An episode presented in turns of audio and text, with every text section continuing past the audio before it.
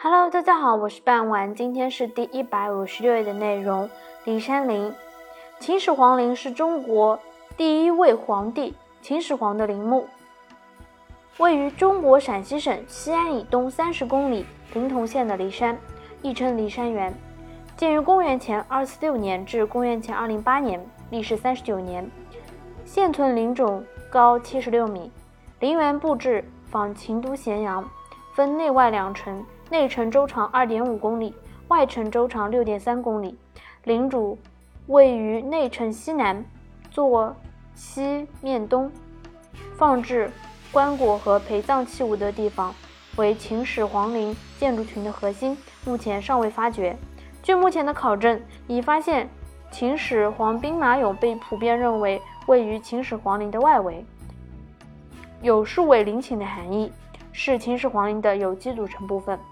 据《史记·秦始皇本纪》记载，始皇初即位，川至骊山，即并天下，天下徒宋以七十余万人，川三川下同而治国。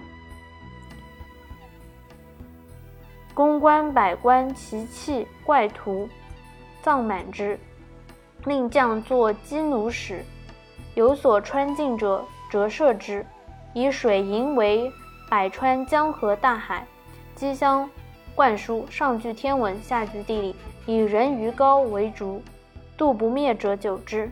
指出当时修筑秦始皇陵的有七十余万人，凿穿了三层地下水，灌注铜水来填补缝隙，又修造了宫殿，设置百官位置，放置奇珍异宝，用水银做成百川江河大海。用机器来模拟江河的流动，顶壁装有天文图像，下面置有地理图形，用娃娃鱼的油脂做成了长明灯。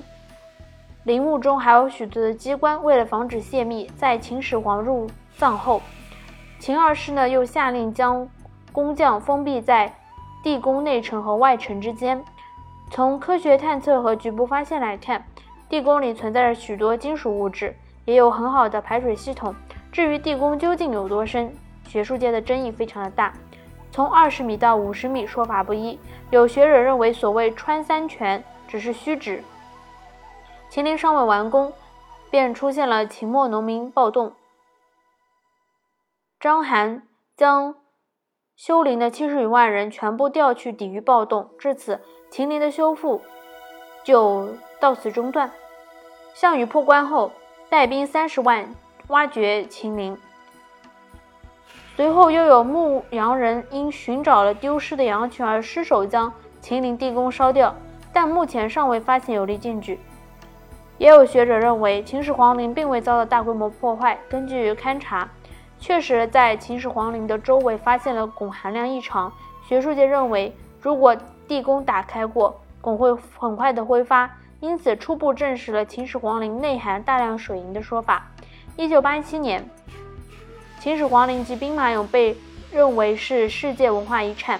从一九七六年开始，不断有学者提出挖掘秦陵地宫，理由主要有秦陵处于地地震带，需要发掘来保护地下文物，开发旅游资源，防止盗墓。而反方则认为，中国现在的技术水平还不能应对规模巨大的秦陵地宫，在兵马俑的问题上呢，已经犯下了不少的错误。如不能保护带颜色的兵马俑，致使其彩绘快速脱落。而地宫有怎样的情况呢？大家也不够清楚，贸然发掘会带来巨大的损失。今天的内容就到这里结束了，感谢大家的收听，我们下期再见，拜拜。